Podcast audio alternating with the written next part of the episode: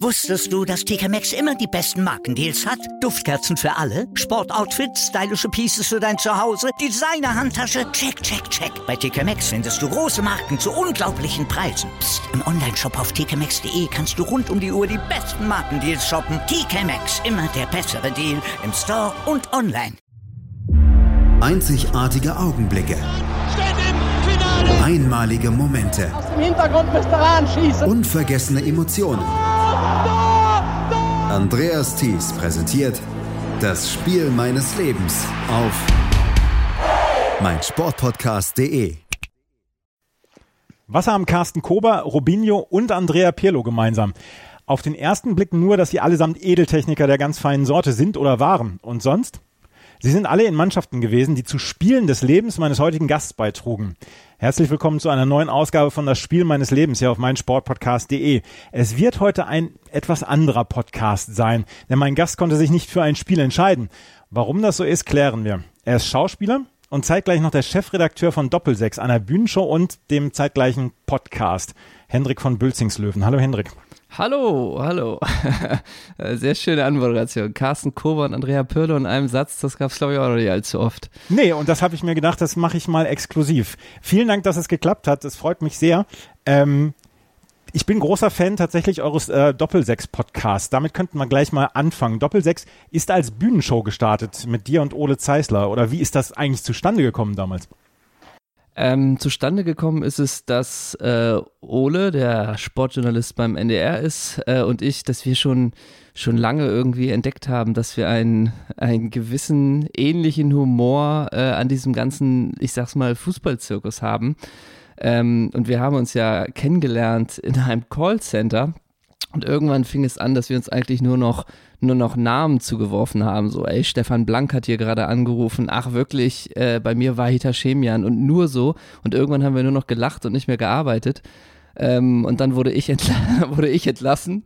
Und, äh, aber irgendwie haben wir dieses Potenzial, haben wir gedacht, das müssen wir doch nutzen. Und so haben wir dann Doppelsechs gegründet und angefangen haben wir tatsächlich mit Videos. Und das wurde dann irgendwann so ein ganze, eine ganze Fußball-Entertainment-Maschine, äh, dass wir dann irgendwann angefangen haben, Mensch, das musst du auf die Bühne. Dann haben wir Live-Shows gemacht und dann kam irgendwann noch ein Podcast dazu. Und ja, jetzt machen wir einen Podcast und auch regelmäßig noch Live-Shows, ja. Ja, ähm, darf ich gerade einmal, weil du es gerade erwähnt hast mit, mit dem Callcenter, weil ich habe auch mal im Callcenter gearbeitet und äh, bei einem Mobilfunkunternehmen und da ist das Telefon gesperrt worden von Bernardo Romeo und damals hat der Betreuer von oder der der ja Betreuer von Bernardo Romeo hat angerufen und hat gesagt, Mensch, der Bernardo, der kann schon seine Rechnungen selber bezahlen, das klappt schon, weil er wurde gesperrt, weil er so viel nach Argentinien telefoniert hatte und das das hatte dem Mobilfunkanbieter etwas äh, aufhorchen lassen und deswegen ah. hatte ich dann mit ihm gesprochen, beziehungsweise mit dem Betreuer damals. Und das war damals schon für dich das höchste Glück der Gefühle, oder? Mit dem Betreuer von Bernardo Romeo. Das war ja schon Gänsehaut bei dir wahrscheinlich, ne? Absolut. Ich habe zwei Tage nicht schlafen können. Und das war äh, ja. ne, in Callcentern mit, äh, mit großen Namen rumhantieren. Und Stefan Blank ne, und Wahid Hashemian sind ja auch ganz große ihrer Zunft gewesen. Ähm, die, der Doppelsechs-Podcast, ich, hab, ich bin, wie gesagt, großer Fan und ich mag dann auch die Folgen, die Episodennamen, die ihr zwischendurch äh, gehabt habt. Äh, Thomas Stebel zum Beispiel, Benjamin Hogel, ja. Wes Brown, Harry Dechever. Ja. Es ist dann ja schon, es ist dann schon eine, ähm, also ihr wollt schon, schon alte, vergessene Helden ehren, oder?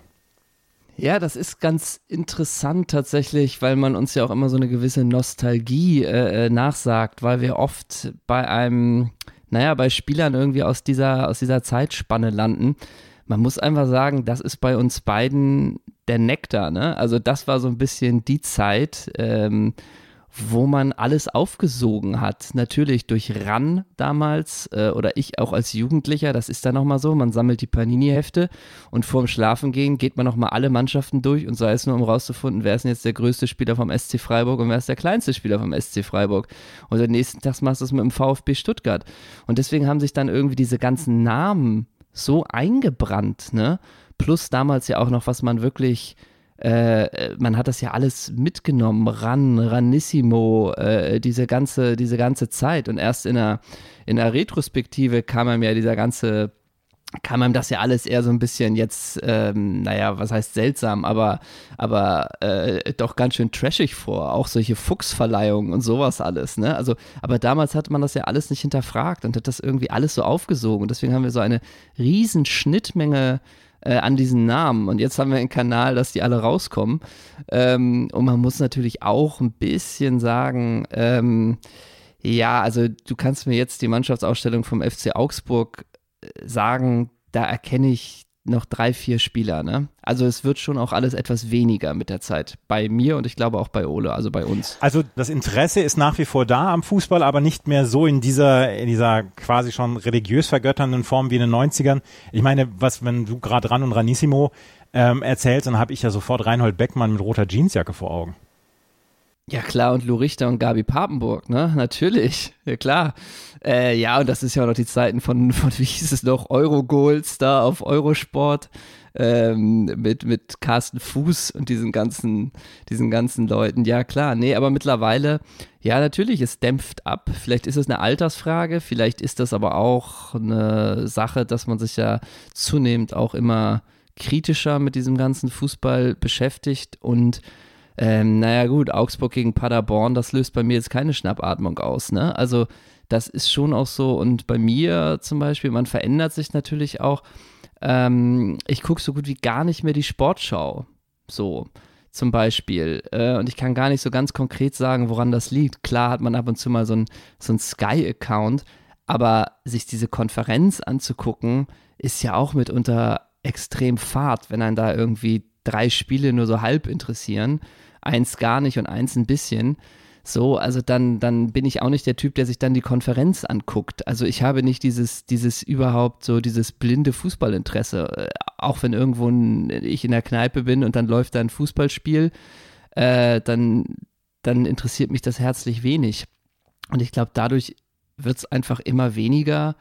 Und irgendwo denke ich, auch so ein bisschen ähm, dieses Hochgejesse ist natürlich in den letzten Jahren auch so wahnsinnig viel geworden, wenn einem das alles als Spektakel äh, äh, verkauft wird. Und wenn man dann sich dann nur mal die Spiele fußballerisch anguckt, äh, dann interessiert mich auch, interessieren mich tatsächlich einfach auch die meisten Spiele nicht, um sie zu gucken, ja. Ähm, Du hast mir im Vorgespräch gesagt, du bist kein Fan eines wirklichen Vereins. Du bist allerdings nach wie vor Fan von Spitzenfußball. Geht es bei dir dann los, dass der Puls dann hochgeht, wenn Achtelfinale und Viertelfinale Champions League losgeht? Äh, der Puls geht hoch, wäre übertrieben, aber das Interesse steigt zum Beispiel. Ähm, jetzt nehmen wir mal äh, konkret diese so eine Champions League-Saison, äh, wie man es jetzt dieses, dieses Jahr hat, mit so Dortmund gegen Paris. Da bin ich schon einfach gespannt, äh, tatsächlich, ob sich, ob Dortmund da mithalten kann. Mhm. Ähm, um sowas sich anzugucken. Oder auch Manchester City gegen Real Madrid. Dass das Ganze vielleicht rechtlich nochmal, wenn man sich mit Football Leagues ähm, beschäftigt, nochmal vielleicht auf einem anderen Blatt Papier steht. Manche Machenschaften, das klammern wir jetzt mal aus. Äh, aber das ist dann schon, wo es interessant wird. Oder auch Bayern-Chelsea so. Und das sind dann manchmal die Momente, äh, wo man sich, wenn man richtig die Zeit hat, jetzt war es bei mir konkret so, dass ich im Frühjahr wegen, wegen Dreharbeiten äh, viel in Potsdam war und dann ist man irgendwie im Hotel, man ist alleine und dann läuft so ein, so ein Spiel Bayern-Chelsea.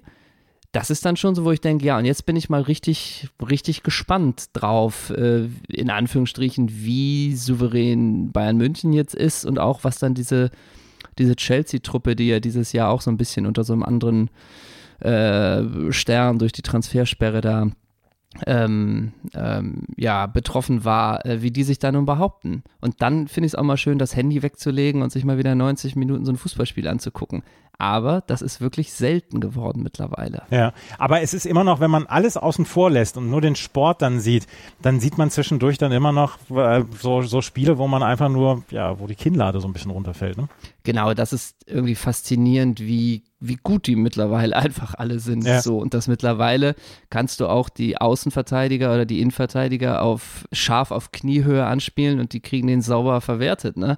Also bei Carsten Kober hätte es das ja nicht machen können, früher zum Beispiel. Und äh, das finde ich schon, schon erstaunlich, mit welchem, ja, mit welchem Niveau die mittlerweile alle spielen. Oder auch bei Liverpool letztes Jahr, dass sie irgendwie auch noch im 70. Pflichtspiel da irgendwie so ein Manet und so ein Salah äh, da irgendwie komplett 90 Minuten Dampf geben können. Das finde ich schon, finde ich schon faszinierend, ja.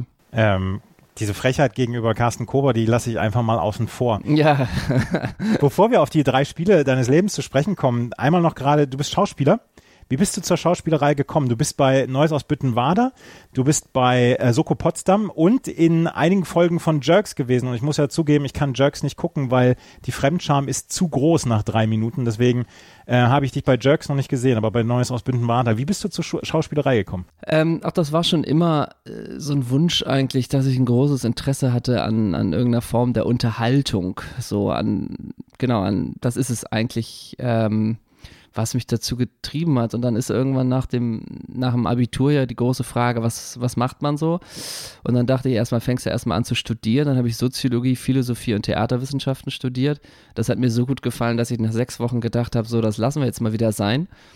Ähm, ja, und dann, dann äh, dachte ich, ja, was willst du machen? Und dann bin ich zum Schauspielhaus einfach gegangen, zum Schauspielhaus in Hamburg und habe gesagt, ich würde hier gerne Theater spielen. Hier gibt es doch so Jugendgruppen. Und dann bin ich tatsächlich so in so eine Jugendgruppe gekommen und äh, konnte dann da spielen. Und dann ging es auf die Schauspielschule und dann ging es schon während der Schauspielschule los mit der Dreherei. Und so hat sich das äh, alles ergeben. Und ja, mittlerweile bin ich ganz gut aufgestellt. Das kann man natürlich sagen, irgendwie durch die Ensembles, die du gerade genannt hast, mit Büttenwader oder Kommissar in Potsdam und punktuell bei Jerks dabei oder eben irgendwie auch noch andere Fernseh- und Kinoprojekte. Ähm, ja, so, so hat sich das alles entwickelt. Ja, und ähm, so ist dann dann natürlich auch, ja, vielleicht auch das Lampenfieber gegenüber einer Bühnenshow wie bei Doppelsechs nicht mehr so groß oder ist das nach wie vor dann immer noch was ganz Besonderes? Ich meine, ihr habt ganz große Gäste dann zwischendurch bei euren Bühnenshows dann gehabt, wie zum Beispiel Ewald Lien. Ähm, ich weiß nicht, wer, wer noch alles dabei war, aber ich war leider nie in Hamburg vor Ort, deswegen kann ich dazu nicht so richtig viel sagen. Aber ist da noch die Nervosität da oder ist das inzwischen dann auch so ein bisschen Business as usual? Äh, ne, also das war immer der große, der große Wunsch tatsächlich, das Format, oder ist immer mein Wunsch, das Format auf die Bühne zu bringen. Ja. Weil ich ganz einfach daran glaube, dass wenn gewisse Leute in einem Raum sind, die freuen sich, wenn sie den Namen Harry Koch hören. Ja. So, also das, das war immer der Wunsch, das auf die Bühne zu bringen. Und dann haben wir ja wirklich äh, klein angefangen, ne? in einem ganz kleinen Theater, wo vielleicht, wo der Raum voll war, wenn da 50 Leute waren oder 30, 40 Leute waren. Und dann haben wir uns so hochgespielt und ist lustig, dass du jetzt gerade Ewald Lienen sagst, weil der war zum Beispiel nicht bei uns zu Gast. Ah. Der war ein großer, großer Wunschgast immer, aber es hat sich mit dem nicht ergeben. Ähm, aber wir hatten, naja, Marco Bode war bei uns. Das war so ein Moment, wo wir dachten, Wahnsinn, der sagt uns zu. Der hat ja nun irgendwie auch 70 Länderspiele und ich glaube 370 Spiele für Bremen. Und äh, Bjarne Mädel war bei uns, Olli Dietrich war bei uns, Fabian Boll, der Präsident von St. Pauli, Oke Göttlich, Mirko Slomka hat uns auch mal zugesagt, wo wir auch sagten, Nanu, wo, wie kommt das denn? Und Jan Böhmermann, also das ist dann schon faszinierend, wer sich da alles, äh, ja, wer da, wer da alles zu uns gekommen ist. Und äh, nervös ist man doch immer noch äh, so ein bisschen, weil wir die Gäste immer erst so, die meisten erst eine Stunde vor der Show kennenlernen. Und damit hat man so ein bisschen zwei Rollen. Auf der einen Seite muss man sich irgendwie auf diese, auf diese Show äh, vorbereitet und konzentriert sein bezüglich der Abläufe. Und auf der anderen Seite bist du jetzt gerade noch dabei, Mirko Slomka kennenzulernen, der ja auch überhaupt nicht weiß, wofür er dazu gesagt hat. Und das ist manchmal so ein bisschen so ein wilder Spagat. Und jetzt machen wir seit, ich glaube, zwei Jahren momentan äh, tatsächlich nur noch Shows, wir beiden ohne Gäste. Das ist jetzt gar nicht, äh, dass wir das ausschließen, aber zurzeit sind es wirklich nur noch, nur noch äh, Ole und ich. Ähm, genau, und wir machen ein bisschen andere Shows mittlerweile als noch vor ein paar Jahren mit Gästen, ja. Das mit Ewald Lien ist natürlich schlampige Recherche von meiner Seite aus gewesen. Keine schlampige Recherche. Eins noch gerade, bevor wir weitermachen, ist, ähm, dass ich dich das erste Mal gesehen habe, damals als G. Alao. Und das ging, dieses Video mit, ich glaube, Lutz, Lutz Wöckener war es, ähm, ging ja. im HSV Supporters Forum damals rum. Und es nahmen sehr viele Leute diese, dir diese Rolle ab, des G. Alao, der ja so ein bisschen der Schanzenhipster war, der Projekte pitcht. Ich habe seitdem, seitdem diesen Spruch, ich pitch Projekte, habe ich nie mehr aus dem Kopf bekommen. Und damals habe ich dich das erste Mal gesehen. Ganz kurz, wie ist es damals dazu gekommen? Ja, diese Figur des G. Alao, des hippen, des hippen St. Pauli-Fans, äh, der irgendwie auch dem Denglischen sehr zugewandt ist. Ähm, das ist eine Figur aus unserem Doppelsechs-Videokosmos. Also ich habe ja vorhin erzählt, wir haben angefangen wirklich mit Videos und äh, da haben wir am, an, angefangen tatsächlich irgendwie mal so äh, Leute aus dem Fußball, ja Gott, man kann letztendlich sagen, zu parodieren. Und dann ist Ole irgendwann auf diese Idee gekommen, dass man mal einen gewissen Fan des FC St. Pauli parodieren könnte. Und so ist diese Figur des G-Punkt Alao entstanden. Und den haben wir eigentlich dann auch immer mal live auftreten lassen in, während unserer Shows. Und Lutz Wöckener, den du eben angesprochen hast, der hat damals fürs Hamburger Abendblatt gearbeitet und hatte diesen äh, Blog Pommes Braun-Weiß, diesen St. Pauli-Blog.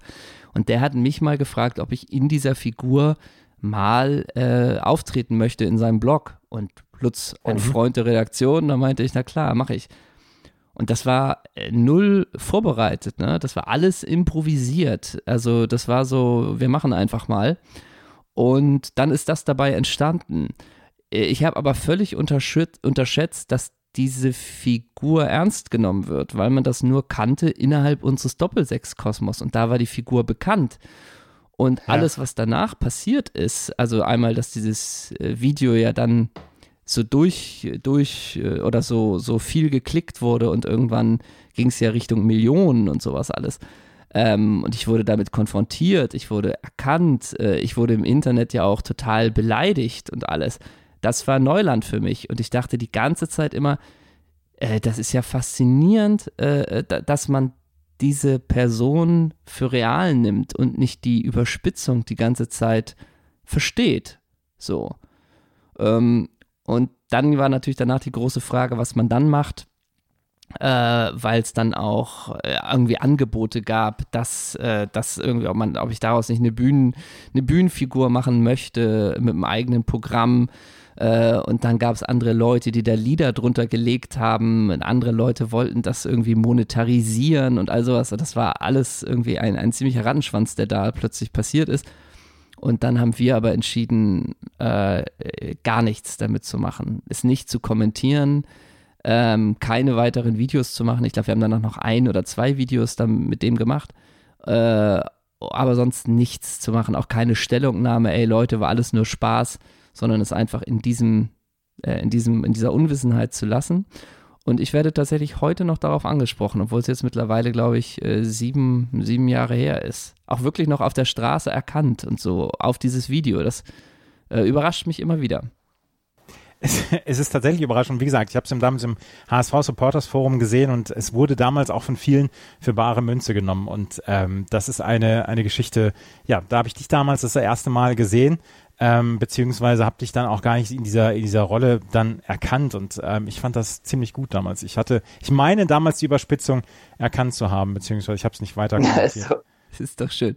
Aber die HS, ich habe was mitbekommen, dass es bei den äh, HSVer teilweise so war. Ja, siehst du, so sind sie. So sind sie, ne? So, so. so sind sie doch hier. Werbebranche, Projekte pitchen und keine Ahnung von Fußball haben. So sind sie doch, ja. Aber ich ja. erfahre das immer wieder, dass mir immer wieder auch Leute sagen, ja, mein Gott, so, also sowohl Leute haben mir geschrieben aus der Werbung, ja, so reden viele, als auch irgendwelche Fans, ähm, ja, solche sehen wir immer wieder. Also anscheinend äh, haben wir da mit der, also wir von wegen so eine Figur könnten wir mal erzählen und dann speziell in diesem Video mit diesen Worten, äh, ja, war das wohl ein kleiner Coup, weil der, weil der einfach viele Sachen getroffen hat. So einmal diese übers dieses überspitzte Phantom, vielleicht noch gerade bei St. Pauli, was vielleicht auch nochmal eine gewisse Brisanz hat, plus noch eine gewisse Karikatur des Werbers. Also ich glaube, das hat auf mehreren Ebenen äh, Leute angesprochen, ja.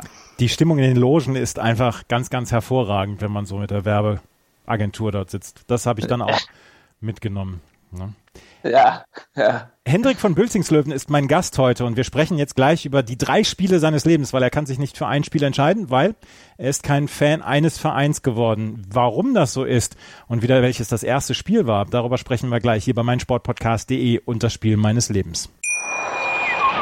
Wusstest du, dass TK Maxx immer die besten Markendeals hat? Duftkerzen für alle, Sportoutfits, stylische Pieces für dein Zuhause, Designer-Handtasche, check, check, check. Bei TK Maxx findest du große Marken zu unglaublichen Preisen. Psst. im Onlineshop auf tkmaxx.de kannst du rund um die Uhr die besten Markendeals shoppen. TK Maxx, immer der bessere Deal im Store und online.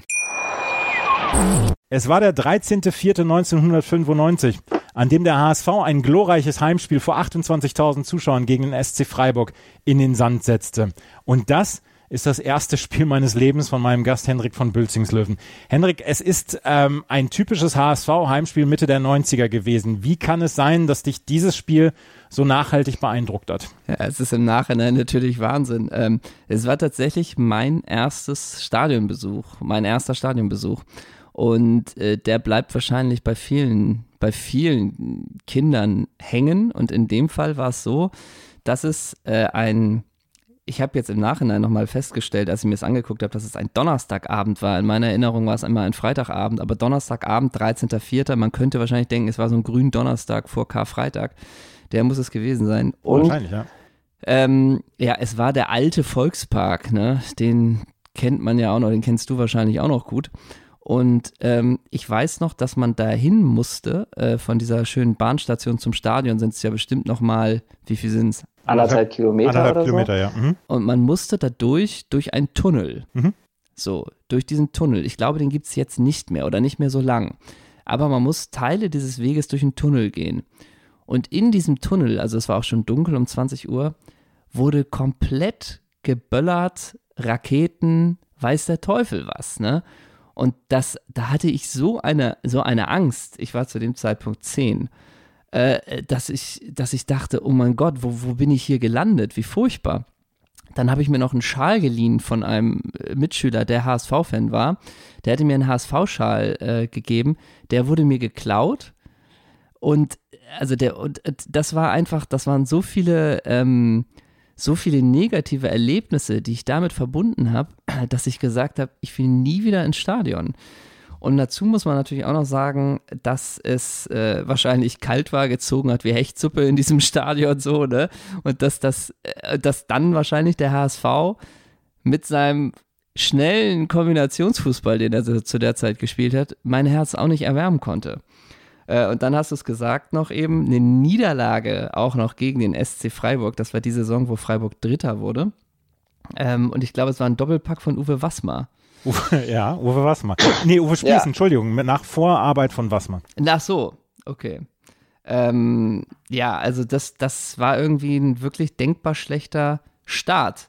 Obwohl, wenn man sich das jetzt natürlich nochmal anguckt, die Innenverteidigung mit Bachhub, Chef Kober und Kostner, ja, Also ich weiß nicht, was, was man dagegen sagen kann. Es ist eine, eine, eine Ansammlung von, also für, für die Doppelsechs wären es 22 Folgennamen. Das fängt bei Richard Golz an und äh, Jörg Schmatke im Tor. Dann beim HSV die Aufstellung mit Peter Hubchev, Carsten Kober, Jörg Bach. Jörg Bach, der nur eine einzige Saison beim HSV gespielt hatte, den, den, den Namen hatte ich auch quasi schon wieder verdrängt, erst in der Vorbereitung wieder ähm, drauf gekommen. Jürgen Hartmann, Michael Kostner, der im Sportstudio mal ähm, zugeben musste, dass er sein Kind Kevin genannt hat, also Kevin Kostner. Stefan Schnur, Weltklasse. Niklas Kindwall, ein, ein Spieler, der auch überhaupt nichts gerissen hat beim HSV. Jörg Alberts nach seiner Rückkehr, ähm, André Breitenreiter und Jordan Letschkow im Sturm. Das also eine Ansammlung von Stars. Und dann hast du bei, bei ähm, Freiburg hast du jemanden wie Martin Spanring zum Beispiel dabei oder ähm, Andreas Zeyer. Maxi Heidenreich, das ewige Talent. weißt du, was Martin Spannring aktuell macht? Nein, weiß ich nicht. Der betreibt den Europapark Rust. Der ist da Manager im Europapark Rust. Aber das ist nicht die schlechteste Karriere. Nee, überhaupt nicht. Äh, Und man kann nur empfehlen allen Hörern, folgt ihm auf Instagram. Sein Name ist Spanne007. Ganz liebe Grüße an Martin Spannring an dieser Stelle. Aber äh, der war übrigens auch immer verantwortlich.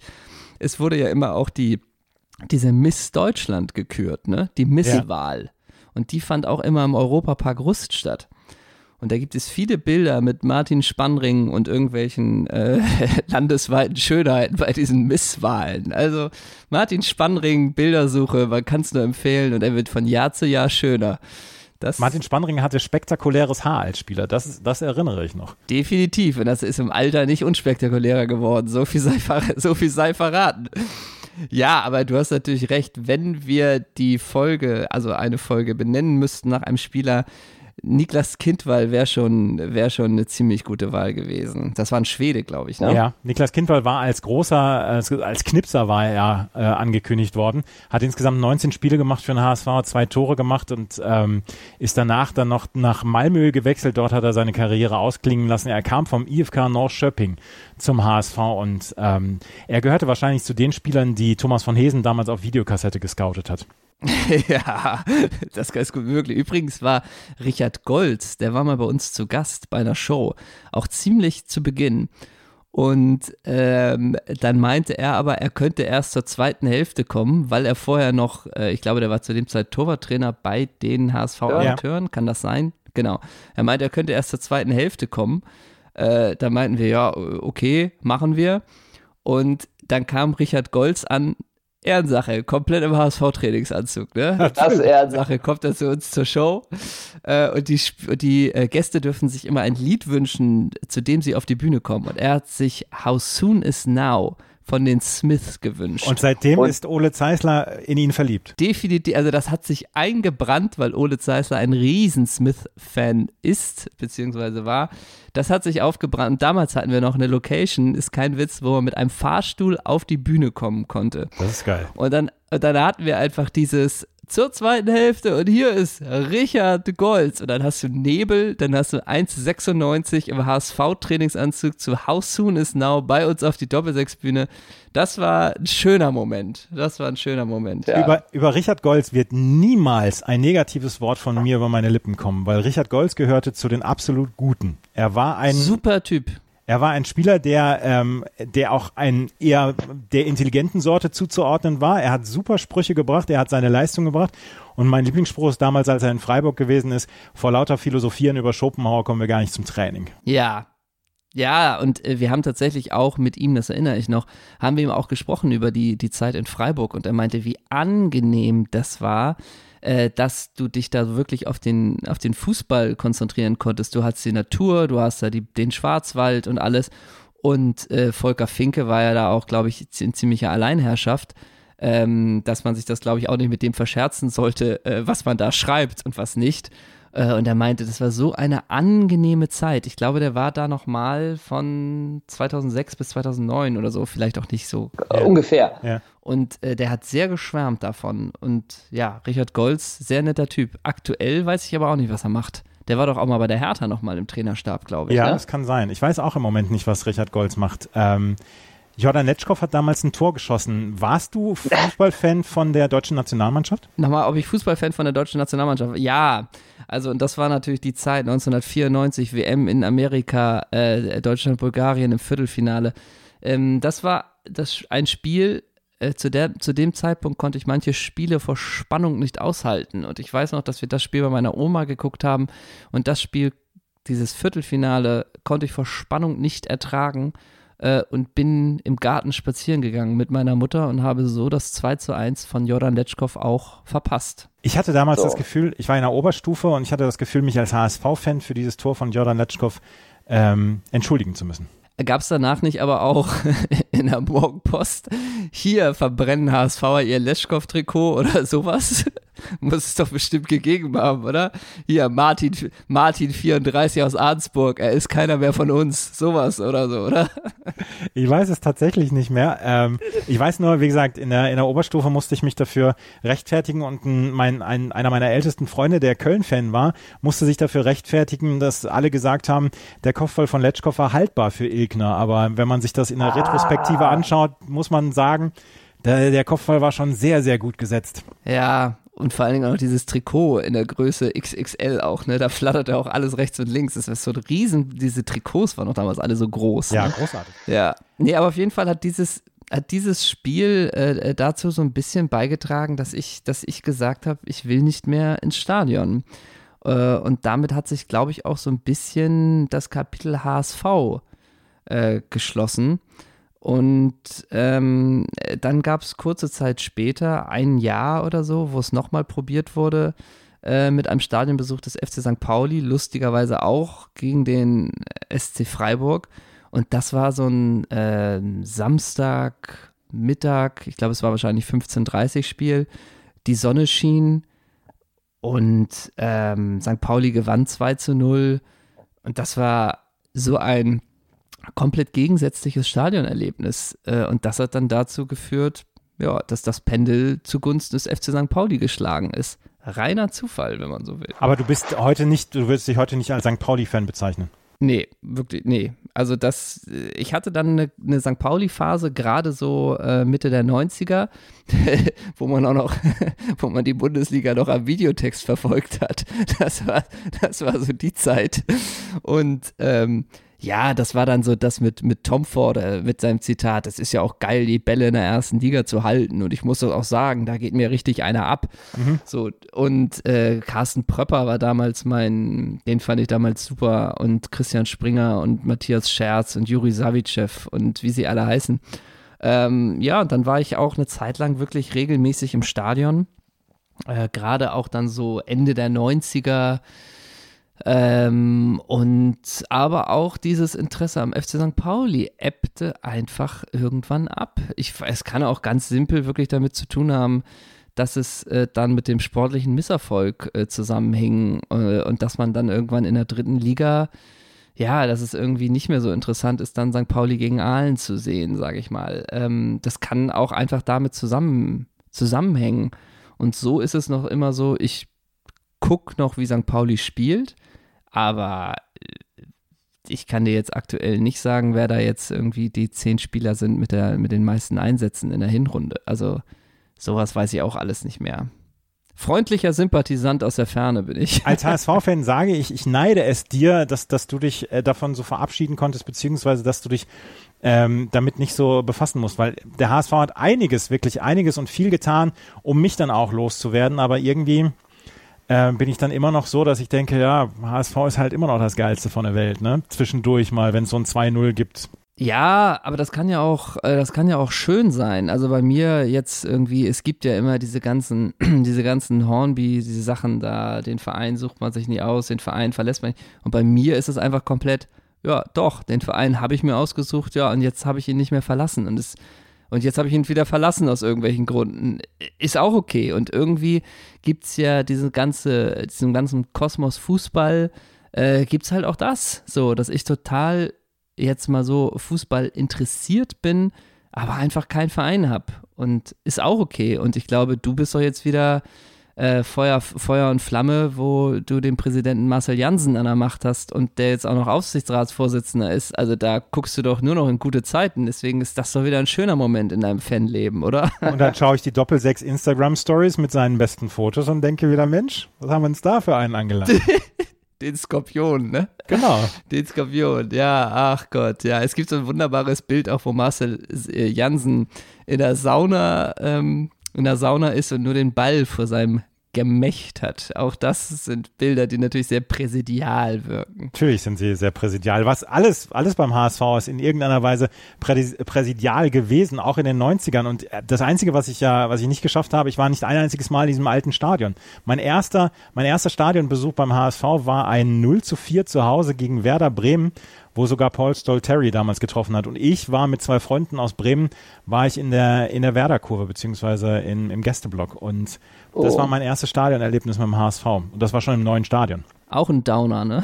auch ein Downer, ja. Das war, das war auch ja. so richtig toll. Nur einmal noch ganz kurz, der alte Volksberg, also ich weiß auch noch den Sitzplatz, den wir da hatten gegen Freiburg, der war wirklich so Reihe 4 irgendwo am Rand. Und davor hattest du ja dann noch diesen Zaun, dann kam die Tatanbahn und dann irgendwann das Spielfeld. Also du siehst ja auch einfach nichts, das muss man ja auch mal sagen. Ne? Und dann regnet es noch, weil die vorderen Reihen nicht überdacht waren. Also das ist schon Special Interest. Ne? Ich meine, das, das neue Stadion vom HSV ist toll. Ich mag es sehr gerne. Es ist immer noch am Arsch der Heide, aber ähm, ansonsten bin ich dort gerne immer noch. Auch wenn. Finde ich auch. Ne? Ich bin übrigens inzwischen, ich werde, je älter ich werde, desto weniger kann ich die Spannung aushalten. Was du mit neun oder zehn hattest, habe ich jetzt. Also wenn, wenn der Ach, HSV wirklich? in der 80. Minute 1-0 führt und ähm, Angriffe des, des Gegners von Wien Wiesbaden oder so in einer Tour ja, laufen, ja. dann schalte ich ab. Und was ist dann? Also das heißt dann, was machst du dann? Verlässt du dann den Platz? Ich habe beim ersten Relegationsspiel damals gegen Fürth, habe ich in der zweiten Halbzeit ähm, das, die, das Haus verlassen und bin durch die Gegend spaziert. Ich hatte noch fünf Euro in der Tasche, wollte mir an der Eisdiele, weil es war ein wunderschöner Nachmittag, wollte mir an der Eisdiele ein Eis holen, aber dort wurde das Spiel auch übertragen, also bin oh. ich weitergegangen und bin einfach ziellos durch, durch äh, meinen Stadtteil hier in München gelaufen. Und, ähm, das, das, ich halte es heute nicht mehr aus. Ne? Okay, das ist natürlich, ja gut, und wenn du das allzu oft hast, äh, wenn du da wirklich jedes Wochenende mit deinem Team mitunter irgendwie da den Spannungen ausgesetzt bist, das stimmt. Jetzt kann ich natürlich auch deine Perspektive verstehen, dass du mich etwas beneidest, dass ich diesem nicht ausgesetzt bin, ja. Ja, absolut. Ja. ja. HSV gegen ähm, SC Freiburg am 13.04.95. Es ist ein Spiel, was alle vergessen haben, bis auf Henrik von Bülzingslöwen. We weißt und Uwe Wassmer. Und Uwe Wassmer, der wird es auch nicht vergessen haben. Weißt du, was damals die Nummer 1 der Charts war an dem Tag? Hathaway, was it, nee, Wickfield vielleicht, Hathaway, sowas? Nee, das kam ein bisschen später, äh, beziehungsweise Wickfield war ein bisschen früher. Die war 94. Conquest of Paradise, Vangelis. Wir waren mitten in der Henry Maske Zeit. Au, das stimmt. Weißt du, dass, weißt du, dass Henry Maske jetzt drei McDonalds-Filialen betreibt? Ja, das, das weiß ich. Auch der hat's geschafft, wie Martin Spanring. Ähm, in, ja. in Großbritannien war Back for Good von Take That ähm, Nummer eins und in den USA war Take a Bow von Madonna Nummer eins. Diese ganze, dieses ganze Spiel plus das, was in den Charts Nummer eins war, es riecht nach Wetten das. Alles. Ja, wobei Vangelis, äh, hat der live performt? Nee, der hat nicht live performt, aber Henry Maske war halt da bei ähm, Thomas Gottschalk und dann gab es ja. das im Hintergrund. Ja, natürlich. Henry, Ma ja, klar, okay. Und dann gab es diesen Take That-Auftritt, diesen, diesen letzten quasi vor der Trennung mit Back for Good bei, äh, bei, bei ähm, Wetten das. Es riecht alles in dieser Zeit nach, ähm, nach Wetten das. Und ein halbes Jahr später erst ist die What's the Story Morning Glory von Oasis veröffentlicht worden. Oh, 94, das war dann immerhin Definitely Maybe, ne? Von Oasis. Ja. Das erste Album, ja. Ja, das ist ja auch äh, 94, beziehungsweise dann 95, 96, wenn man sich mit dem Britpop etwas beschäftigt, äh, wo doch ich mich irgendwie, doch damals hat mich das, ja damals nicht, eher später, ähm, gerade Oasis ist immer noch eigentlich meine Lieblingsband. Ähm, muss man sagen, äh, auch Pulp, ne, was in diesem 95, 96 oder 94 fing es vielleicht an, da diese drei Alben mit Oasis, What's the Story, Morning Glory, Pulp, Different Class und The Worth mit Urban Hymns, mhm. äh, dass das so alles in ein, zwei Jahren waren, ist schon Wahnsinn, ne? Und man darf auch sagen, jetzt bei, ich kann auch immer verstehen, wenn die Leute sagen, ach, Oasis, hier, ähm, äh, hör, doch, hör doch auf damit quasi. Natürlich kann man über die letzten Alben streiten, aber damals, 94, 95, 96, 97, 98, Noel Gallagher schreibt so ein Don't Look Back in Anger. Ich glaube, das hat er mit 24 oder mit 25 geschrieben, ne? Auch Wonderwall. Ja. Also da muss man schon sagen, Chapeau, Chapeau. Chapeau, auf, auf jeden Fall. Also ich war großer Oasis-Fan. Ich habe letztens erst noch die, ähm, diese Dokumentation, wo sie die drei Jahre bis Napworth dann nachgezeichnet haben, ähm, habe ich mir nochmal angeschaut und habe gedacht, wow, das war damals schon wirklich geiler Scheiß. Und ähm, der 13. April 95, das war wie gesagt ein halbes Jahr bevor die What's the Story Morning Glory rauskam und bevor dann wirklich alles drauf abfuhr auf äh, Oasis und ähm, ja, wo dann auch dieser, dieser Streit mit Blur über den, mhm. über den Kanal kam und wo man dann erst so richtig das dann auch mitbekommen hat, weil ähm, ich habe, ich weiß noch, dass ich 94 zum ersten Mal so ein Oasis-T-Shirt, diese, diese Kreise, diese drei Kreise gesehen habe und gedacht habe, ach, da weiß ich nicht, muss ich nicht unbedingt haben. Und mit der What's the Story Morning Glory fing es bei mir halt dann an. Ne? Ja, vor allen Dingen Napworth, wo du gerade das, Napworth heißt es irgendwie, ne? Oder? So, da, ja, da waren, glaube ich, 125.000 äh, waren da, glaube ich, ne? Äh, bei diesem Konzert. Ähm, und sie eröffnen ja das Konzert, glaube ich, indem äh, Liam Gallagher kommt irgendwie äh, und ich glaube sagt, this is his story, this is his story. Und dann kommt Noel Gallagher, glaube ich, und sagt, this is Oasis. So halt. Ne? Und da dachte ich auch schon, was für ein guter Konzertbeginn. Ne? Ja. Das ist ein ganz großer ja. Konzertbeginn. Es war ja. leider nicht der Beginn einer flammenden Leidenschaft von Henrik von Bülzings Löwen für den HSV. Wenn wir über dein zweites Spiel ähm, sprechen, das tun wir gleich, dann sprechen wir auch indirekt dann nochmal über den HSV. Es geht aber um Robinho, darüber gleich hier bei meinsportpodcast.de und das Spiel meines Lebens. Wie viele Kaffees waren es heute schon? Kaffee spielt im Leben vieler eine sehr große Rolle. Und das nicht nur zu Hause oder im Café, sondern auch am Arbeitsplatz. Dafür gibt es Lavazza Professional. Kaffee am Arbeitsplatz, der genauso lecker schmeckt wie in eurem Lieblingscafé. Die perfekte Kaffeelösung für jede Art von Unternehmen. Klein, mittel, groß. Ihr habt auf jeden Fall einen Kaffee, der schmeckt. Die richtige Motivation für eure Arbeitstage. Alle Infos zu Lavazza Professional findet ihr auf lavazzapro.de mit allen Kaffeelösungen für euer Büro. Henrik von Bülzingslöwen ist mein Gast heute und wir haben eben schon über den HSV gesprochen und über den SC Freiburg. Und da ist der Weg von HSV, von SC Freiburg, von Uwe Wassmer zu Robinho gar nicht so weit. Du hast gerade eben schon gesagt, dass du, ähm, dass deine Liebe für Oasis im Mitte der 90er dann entflammt ist und dass das bis heute noch so ein bisschen deine Lieblingsband ist.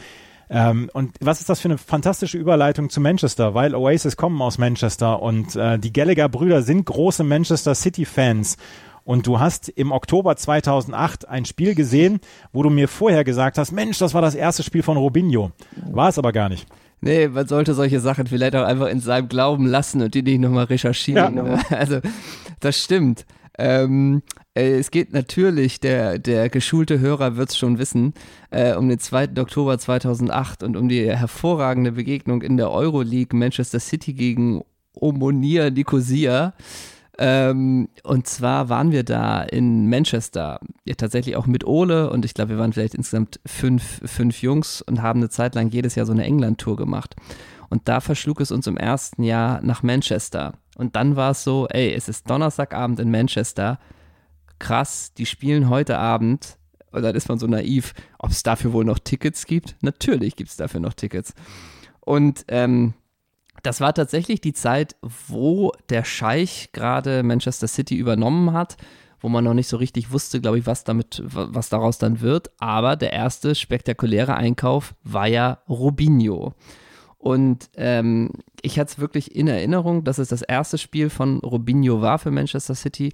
Das ist nicht so. Ich habe es mir nochmal angeguckt und Robinho hat schon zwei Premier League-Spiele für Manchester City gemacht, in denen er, glaube ich, beide getroffen hat und äh, hat ein Europa League Auswärtsspiel schon betritten, bestritten. Also wenn man so will, war es aber das erste Heimspiel auf internationaler Ebene von Robinho für Manchester City. So kann man es verkaufen. Und es war eine totale Robinho-Euphorie da. Also ich weiß immer noch von den, Ges von den Gesängen halt die ganze Zeit, We've got Robinho und so. Also äh, das war schon spektakulär zu sehen. Äh, und natürlich hat es auch da geregnet am 2. Oktober und naja gut, Manchester City gegen Nicosia ist nun fußballerisch auch nicht das ganz oberste Regal. Aber es gab ein 2 zu 1 Sieg von Manchester City und später ist noch das Manchester City Maskottchen Moonchester durch die Reihen gelaufen und hat abgeschlagen. Ja. Was will man denn mehr? Und äh, Robinho hat das 1 zu 0 vorbereitet. Ich habe mir die Tore, habe ich mir nochmal auf YouTube angeguckt. Robinho ja hat das 1 zu 0 von Ejano vorbereitet. Sean Wright Phillips hat in der 55. Minute dann das 2 zu 0 gemacht und dann Rashid Al-Labi gab's dann, ähm, hat dann den Anschlusstreffer ähm, oder erzielt. Das Hinspiel in Nicosia, da hat Robinho nämlich das erste Mal für Manchester gespielt im Europapokal und da hat er auch schon, ich glaube auch schon ein Tor vorbereitet. Insgesamt äh, war es so, dass die beide Male 2 zu 1 gewonnen haben. Aber auch bei Nicosia spielten zwei, ich möchte sie Folgennamen von Doppelsechs ähm, mit dabei. Marcelo ja. Pletsch. Ja. ja. Und Timo Wenzel. Legendär. Timo Wenzel, Marcello Pletsch war natürlich für, für Ole natürlich als alten Gladbacher auch nochmal Gänsehaut, dass Marcello Pletsch da seine Karriere äh, ausklingen lässt. Ähm, ich glaube, der hatte später auch nochmal Drogen da gab es auch so eine Drogengeschichte mit Pletsch, oder? Dass er so viel geschmuggelt hat, oder? Das kann sein, ich weiß es nicht. Ich weiß nur, dass er dann auch fußballerisch eher auf der limitierten Seite war und dass ja. er den Ball nicht brauchte. Hauptsache, er hatte zwei gegnerische Schienenbeine. Genau so ist es. Und so ein bisschen, ich kann den Ball weiter stoppen als schießen. Ne? Also die Richtung war es natürlich auch. Äh, und ich glaube, sagen wir es mal so, wenn Robinho, der ja auch nicht für sein ganz schnörkelloses Spiel bekannt war, anfing und bei Übersteiger Nummer 15 und 16 glaube ich, da sagt Marcello Pletsch schon, jetzt wemse ich den mal über. Aber die Qualität ist ja dann doch immer von Robinho, dass er dann zu schnell ist für die, für Marcello Pletsch. Da gab übrigens auch mal den schönen Satz, ähm, wir hatten mal in einer Show Stefan Schnorr zu Gast. So. Und Stefan Schnorr war ja auch immer nur, ja, den muss man über die, die so Cristiano Ronaldo, das gucke ich mir nicht eine Minute an, da hätte ich den sofort über die Bande gewichst. So. So. Und man denkt, ja, bist du, glaube ich, erstmal nicht der Erste, der auf die Idee kommt. Zweitens, ich glaube, der ist zu schnell. Ich glaube, wenn du sagst, dem wichse ich jetzt mal über die Bande, klingelt es schon hinten wieder und du hast ein Gegentor. Also, das ist ja dann auch dieser Irrglaube, glaube ich, manchmal. Aber vor allen Dingen, wo du auch noch sagst, HSV, Vincent Compagnie bei Manchester City, ne? Ja, tat mir damals sehr weh, dass er, ähm, dass er vom HSV zu Manchester City gegangen ist. Ich glaube, er hat den Karriereschritt langfristig nicht bereut. Nee, er hat es äh, sicherlich nicht bereut. Vor allen Dingen ist er jetzt der Elder Statesman des, äh, des Fußballs und des belgischen Fußballs und ist ja jetzt auch Coach, ähm, beziehungsweise Spielertrainer war er zuletzt. Und äh, der hat eine relativ gute Zeit dann bei Manchester City gehabt. Was für ein Definitiv. großartiger Fußballer auch. Ja, super und auch tatsächlich sehr sympathisch, ne? Ja. Ja, So, es gibt finde ich auch. eine lustige Szene in Bochum, wo das Einlaufkind mit Vincent Compagnie nicht aufs Spielfeld wollte, sich umgedreht hat, geweint hat und hinterher von Compagnie eingeladen worden ist zu einem HSV-Spiel. Oh, zum Einlaufkind kann ich dir noch eine HSV-Geschichte erzählen. Und zwar hat mir mein Mitspieler mal erzählt, mit dem ich zusammengespielt habe in Niendorf. Der war Einlaufkind äh, beim HSV Mitte der 90er, weil er da für den HSV gespielt hat. Ja. Und äh, der hatte Waldas Ivanauskas an der Hand. Und Und dann meinte er zu Waldas Ivanauskas, Waldas, du schießt heute bestimmt ein Tor. Worauf Waldas zu ihm gesagt hat, Alter, ach, halt's Maul. hat er nicht vergessen, die Geschichte. Ja, Na, natürlich hat er sowas nicht vergessen. natürlich. Weil, weil das jemand Hauskast auch eher jemand für die, für die direkten Ansagen dann gibt. Ja, da wollte, das wollte er hör, nicht hören vom Spiel. Das hat ihn abgelenkt. Da war er schon in seiner, in seiner Game Zone. Das wollte er nicht. Aber natürlich auch bei Manchester City, bei dem Spiel, wer wurde eingewechselt in der 66. Minute? Dietmar Hamann. Dietmar Hamann. Und Ja. Martin Pett. Und das, wusste, und das wusstest du aber auch ohne nachgucken, oder? Das wusste ich auch ohne nachgucken. Ja, ja. Ja, ja klar. Dietmar Hamann, Dietmar Hamann finde ich ist auch so komisch in der Retrospektive, weil man den jetzt irgendwie so ein bisschen als wirren Experten sieht und er sich selber immer so als Liverpool-Legende verkauft. Und wenn man dann weiß, der hat auch noch bei Manchester City gespielt, an den Spieler Hamann habe ich, kann ich, ist auch so wieder so ein Fall, wo ich gar nicht so weiß, ja, war das eigentlich ein geiler oder, oder nicht? Also ich habe zwei Erinnerungen an Dietmar Hamann. Erstens, dass er das letzte Tor in Wembley geschossen hat. Ja, ja. Und zweitens, dass mit seiner Einwechslung 2005 in Istanbul die Wende kam für Liverpool. Ja, das stimmt. Also insofern sollte man an diesem Fußballgott und Idol nicht sägen. Das, das, das kann der in 30 Jahren noch erzählen. Ohne mich stand es 0 zu 3. Mit mir haben wir das Spiel dann gedreht. Ja, stimmt. Eins noch gerade zu Robinho. Er war ja so ein bisschen ein Versprechen, was er selber nicht einlösen kannte. Du hast gerade eben gesagt, der 15., 16. Übersteiger, der landete dann auch gerne mal im Seitenaus.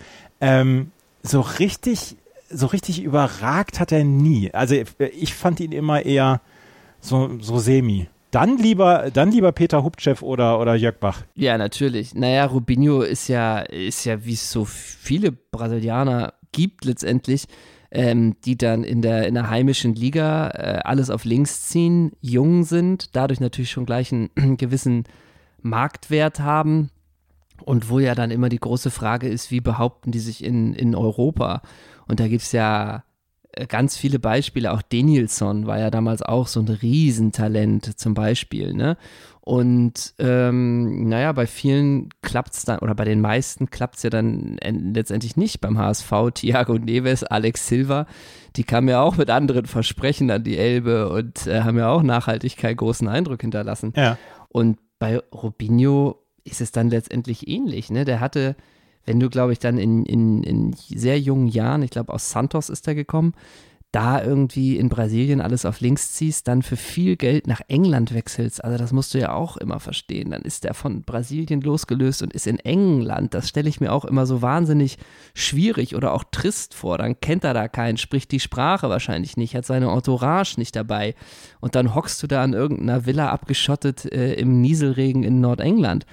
Und dich dann zu behaupten, das muss man ja letztendlich sagen, trennt dann auch äh, die, die, naja, was heißt die Spreu vom Weizen? Aber das ist ja dann der, der Unterschied, ob du dann langfristig Karriere machst oder nicht.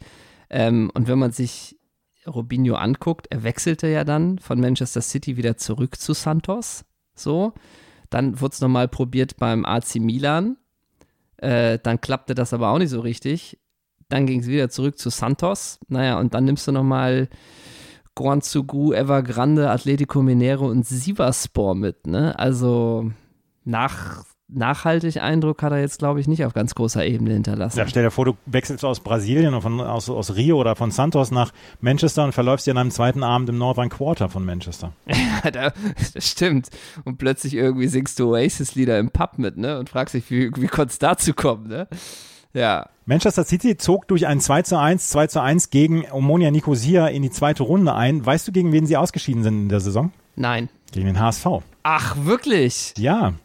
Martin Johl, Trainer, die Saison war das? Die Saison das war das. Ja nicht. Und ich war in der Saison auch in Manchester, auch bei City und äh, beim Rückspiel von, von City gegen den HSV. Der HSV hatte das Hinspiel mit 3 zu 1 gewonnen und im Rückspiel führte City mit 2 zu 1 und es war ein Sturmlauf auf das Tor damals von Oliver, äh, nicht Oliver Reck, von ähm, Frank Rost. von Frank Rost. Und ähm, der HSV überstand diese Druckphase und es waren 40.000 Zuschauer damals im, im Stadion und es war, es war ganz, ganz, ganz großartig. Und hinterher, ähm, hinterher sind wir noch im Pub gewesen, die bis 4 Uhr hätten machen können, aber um 23.30 Uhr die Glocke läuteten und es war ein ganz fantastischer Abend. Und der HSV ist dann in den vier Spielen 2009 gegen Werder an den Rand der Möglichkeiten gekommen. Aber das sind doch wirklich, das sind, sind ja wirklich die letzten goldenen HSV-Jahre, oder? Ja, ja, ja. Und also später war doch dann noch das, wann war denn, dann war ein oder zwei Jahre später? Ein Jahr später Fulham? war Fulham, genau. Ein Jahr Fulham, oh. Der HSV hatte zwei glorreiche Jahre und ähm, es ist sehr schade, dass Martin Johl nicht weitermachen wollte damals. Ja, total. Das war mit Timothy Atuba und äh, Petric und die ganzen, ne? Ja. Ja. Und zwar äh, auf jeden Fall der HSV hat damals gegen Manchester City im Viertelfinale gewonnen, im Halbfinale halt gegen Werder damals ausgeschieden. Aber das war die Saison von Manchester City und das war die Saison von Robinho. Ähm, dieser Weg nach zum, zum Etihad Stadium beziehungsweise zum City of Manchester Stadium, den empfand ich damals als etwas umständlich, weil man da viel zu Fuß gehen musste. Das war ist ja ein bisschen außerhalb, wenn man vom Flughafen in Manchester kommt, fährt man direkt am Stadion quasi vorbei. Ähm, wart ihr da in der Stadt direkt untergebracht? Also ich kenne Manchester jetzt auch relativ gut. Wart ihr da direkt in der Stadt untergebracht und seid zu Fuß gegangen oder wie, wie seid ihr dahin? Äh, ja, tatsächlich. Also das, ich habe den jetzt nicht als, als besonders kompliziert in Erinnerung, den Weg. Vielleicht war es aber auch noch diese Euphorie, hey, wir sind in Manchester, äh, hey, es ist Fußball, egal ob es dann vier Kilometer im Regen dahin sind, weißt du, vielleicht war es auch noch diese Euphorie. Aber ich habe den Weg jetzt nicht als besonders äh, kompliziert äh, drauf. Ich fand es nur damals schon, also wir waren ja dann, wie gesagt, auch äh, mehrmals in England, auch mehrmals bei Manchester City im Stadion. Und äh, ich fand es damals auch schon alleine nur faszinierend, dass es vorher keine Musik gibt äh, und kurz vorher werden einfach einmal die Stadionaufstellung, wird die Stadionaufstellung vorgelesen. Äh, nach dem Spiel oder einer Halbzeit kommen Oasis-Lieder. Das war so ein bisschen so ein, so ein anderes Stadionerlebnis einfach auch. Ähm, was ja irgendwie sehr schön war, dass du da diese ganze Kirmes nicht hast. Ich glaube sogar bis heute nicht hast. Ja. So. Das Einzige, was halt schade ist, dass du nur Sitzplätze hast im Stadion. Ja, genau, klar. Ja. Das, äh, genau, das ist sicherlich dann für viele ein Nachteil, ja. Ja, und auch, man, man soll auch immer, auch jetzt, wenn es immer so heißt, England glorifizieren und bla bla bla, überhaupt nicht. Also das finde ich, das ist ja auch, gerade Ole war ja noch viel, viel öfter in, im, im Stadion als ich und der hatte auch schon komplette Totentanzerfahrung gemacht, ne? So, also ähm, da bin ich, gehe ich auch überhaupt nicht mit, diese, dieses, zumindest nicht, wenn du bei den, bei den äh, Top-Mannschaften bist. Da, glaube ich, ist es, ist es sicherlich auch nochmal was anderes, ob du jetzt irgendwie, ähm, naja, gut, jetzt überlege ich gerade, ich wollte gerade West Ham sagen, aber die spielen ja, glaube ich, mittlerweile auch im Wembley-Stadion, oder? Die spielen im Olympiastadion. Oder im Olympiastadion, das ist ja auch so ein Riesentempel, ne? Mhm. Aber äh, keine Ahnung, wenn du Everton siehst gegen gegen, nehmen wir mal West Ham, glaube ich schon, ist es nochmal was anderes, als wenn du äh, Manchester äh, United gegen Norwich siehst, von der, von der Atmosphäre her. Ähm, aber grundsätzlich bin ich jetzt auch nicht groß, dass ich das alles so abkulte, was den englischen, was die englischen Stadion äh, angeht oder das englische Stadionerlebnis. Aber nur von wegen der Beschallung und dieser ganze Zirkus, der drumherum, der ist natürlich etwas reduzierter in England. Ja, ähm, das Spiel von Robinho war das zweite Spiel deines Lebens und ich konnte wieder eine HSV-Anekdote mit einflechten. Das gelingt mir jetzt gleich nicht mehr. Wir sprechen gleich über 2016, über das dritte Spiel des Lebens von Hendrik von Bülzingslöwen, als er sich nach New York aufmachte, um einen alternden Star zu sehen. Das hier gleich bei Das Spiel meines Lebens auf meinsportpodcast.de. Ich habe mich natürlich schockverliebt, weil die war wirklich ganz, ganz klein. So begann die Mensch-Hund-Beziehung zwischen Christina und Tierschutzhund Frieda. Und wie es danach, nach dem ersten Moment der Verliebtheit, so weiterging und welche Klippen es danach zu umschiffen galt, das hört ihr in der neuen Ausgabe von Iswas Dog, dem Podcast für harmonische Mensch-Hund-Beziehungen. Iswas Dog mit Malte Asmus. Überall, wo es Podcasts gibt. Wir haben über Robinho gesprochen, wir haben über Jordan Letschkow gesprochen. Da muss jetzt ein Name noch mit reingenommen werden und das ist Andrea Pirlo. Andrea Pirlo hat Mm, seine Karriere in New York ausklingen lassen beim New York City FC. Und das Spiel, oder da hast du auch ein Spiel gesehen der Major League Soccer. Du gehörst zu den wenigen Leuten, die mal ein Spiel der Major League Soccer gesehen haben. Ja, äh, ich war in New York zu dem, äh, zu dem Zeitpunkt, weil äh, meine Freundin da beruflich war.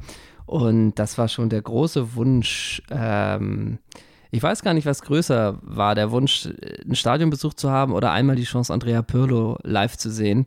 Auf jeden Fall hat sich da natürlich das zu einer Symbiose zusammengefügt, denn äh, Andrea Pirlo war da das erste Jahr bei New York City FC und dann waren wir da in dieser Zeit, wo ich da war, gab es ein Heimspiel gegen New England Revolution äh, und das war natürlich klar, dass man dahin musste, ja. Es ist ja quasi das Ostküstenderby. Ja, äh, also man muss sagen, man hat natürlich dann vorher auch sich so ein bisschen den Kader angeguckt von New England Revolution und hatte gehofft, dass man da vielleicht noch auf irgendwie einen Exoten trifft oder irgendwas. Das war leider nicht der Fall. Also da kannte man wirklich gar keinen. Aber es war die Zeit, äh, wo bei New York City FC, ich glaube, der Club war damals noch relativ neu und da war ja auch noch David Villa, ne? Also die haben ja dann David Villa, Andrea Pirlo und diesen Spanier Iraola verpflichtet, ne? Und Frank Lampard ja auch noch. Also, ähm, aber der hat nicht gespielt. Und äh, Trainer war Patrick Vieira. Also das war so, so glaube ich, so der Moment, wo man, da ist ja auch Etihad hinter, ähm, wo man, glaube ich, probiert hat, naja, einen Manchester, Manchester City ähnlichen Verein nach New York zu bringen. Die haben ja auch dieselbe Trikotfarbe und so. Äh, insofern, ja, war das ein spannendes Projekt, sage ich mal. Du musst mir erklären, das haben wir im Vorgespräch schon angesprochen, du musst mir erklären, was du an Andrea Pirlo so findest. Ich, ich kann nachvollziehen, dass er ein eleganter Fußballer war. Er wurde von Marcello Lippi dann ja auch als Silencio Leader ähm, dann bezeichnet und ich ähm, mochte ihn als defensiven Mittelfeldspieler durchaus sehr gerne. Aber wenn wir schon über das Abkulten sprechen, das haben wir vorhin dann auch schon mal gemacht, Andrea Pirlo wird von Fußballhipstern aber bis, bis zum Erbrechen abgekultet. Was ist an Andrea Pirlo so besonders? Es ist eine Melange. Es ist eine Melange. Und zwar, äh, du musst dir angucken, das Elfmeterschießen im Viertelfinale zwischen äh, Italien und England. Äh, jetzt musst du, puh, ich glaube, es war 2008. Kann das sein, dass da Italien gegen England im Viertelfinale oder 2012? Kann auch gut sein. Ähm, Viertelfinale England gegen 2012 war Italien. es. Ja. Mhm. Und Pirlo schießt den Elfmeter, den ersten, glaube ich, für Italien gegen Joe Hart. Ist wahrscheinlich eher 2012, ne? 2012. Äh, genau. Und was macht Pirlo?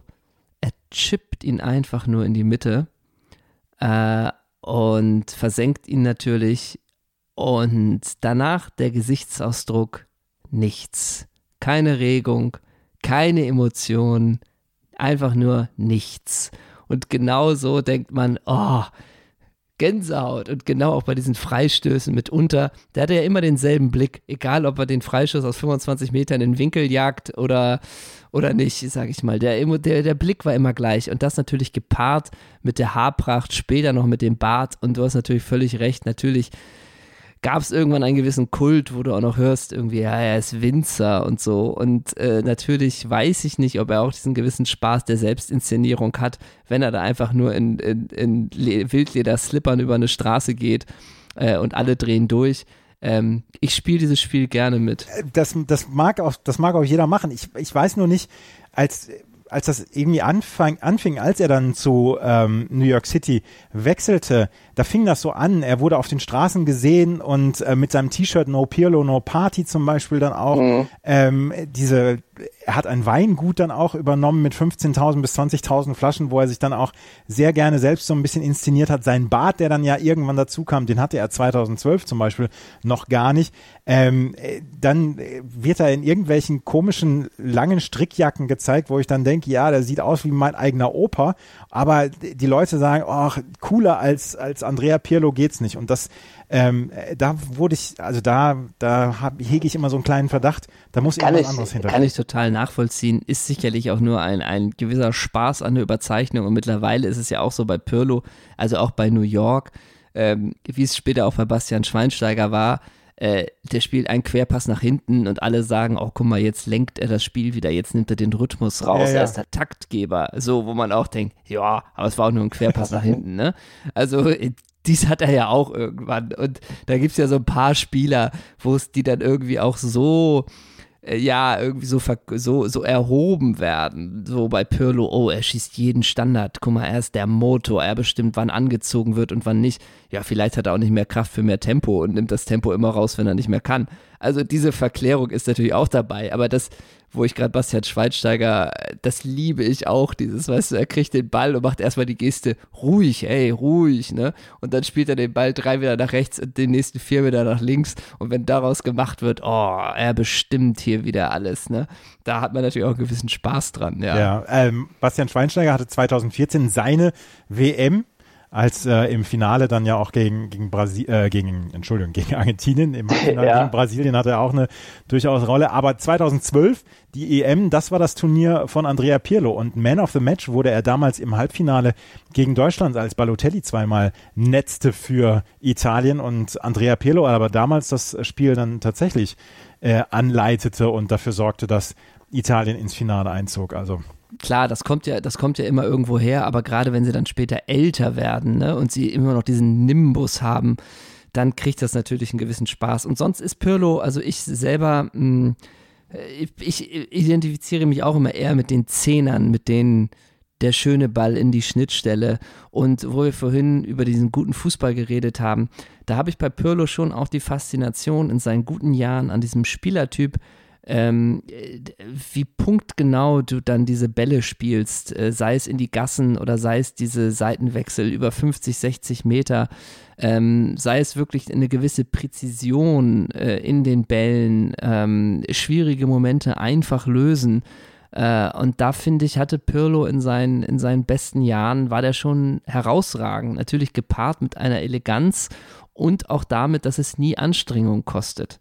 So, und das, das hat sich schon auch dann erhoben, dass man denkt, ey, was ist das für ein, für ein toller Spieler, weil es immer so eine Leichtigkeit hatte, ne? Mhm. Und letztendlich findest du, glaube ich, diese Kombination, mal davon abgeklammert, ähm, wie es dann vielleicht heute mit, mittlerweile in so eine Inszenierung geht, aber dieses, dieses lässige, gepaart mit einem äh, Gesichtsausdruck ohne Mimik, mit dieser guten Technik, auch dafür, dass er so ein bisschen aus der Zeit gefallen wirkt, weil er irgendwie nicht diese wahnsinnige Athletik hat. Er hat nicht dieses, diese, diese, diese Schnelligkeit, diese Sprintstärke. Er wirkt auch nicht so, als hätte er die körperliche Robustheit. Und trotzdem war er irgendwie über so viel, über Jahrzehnte mit der wichtigste Spieler des, oder einer der wichtigsten Spieler im italienischen Fußball. Das ist ja schon auch auch faszinierend und das hat mich wahrscheinlich auch immer so begeistert an ihm. Es ist vor deiner Zeit, aber du hättest diese Beschreibung auch eins zu eins auf Matthias Herget legen können zum Beispiel. Ja, ja, oder auf Jörg Alberts, ne? Ja, auf Jörg. Matthias Herget hat mir Ole schon auch immer mal von erzählt und genau das ist aber das Problem. Äh, er ist vor meiner Zeit. Ich kenne den Spieler nicht, aber genau das hat Ole mir auch mal erzählt. Der war wirklich ein guter, ne? Ja, er war ja. aber auch ein Bruder Leichtfuß. Ja, gut, aber das ist ja dann noch der Unterschied, ne? Also ob dann Rubinho eher der Bruder Leichtfuß ist, der dann vielleicht das Talent nicht auf die Kette kriegt, oder du bist mit Pirlo plötzlich halt wirklich dann ähm, kannst du deine Skills halt so einsetzen, wenn es drauf ankommt, so.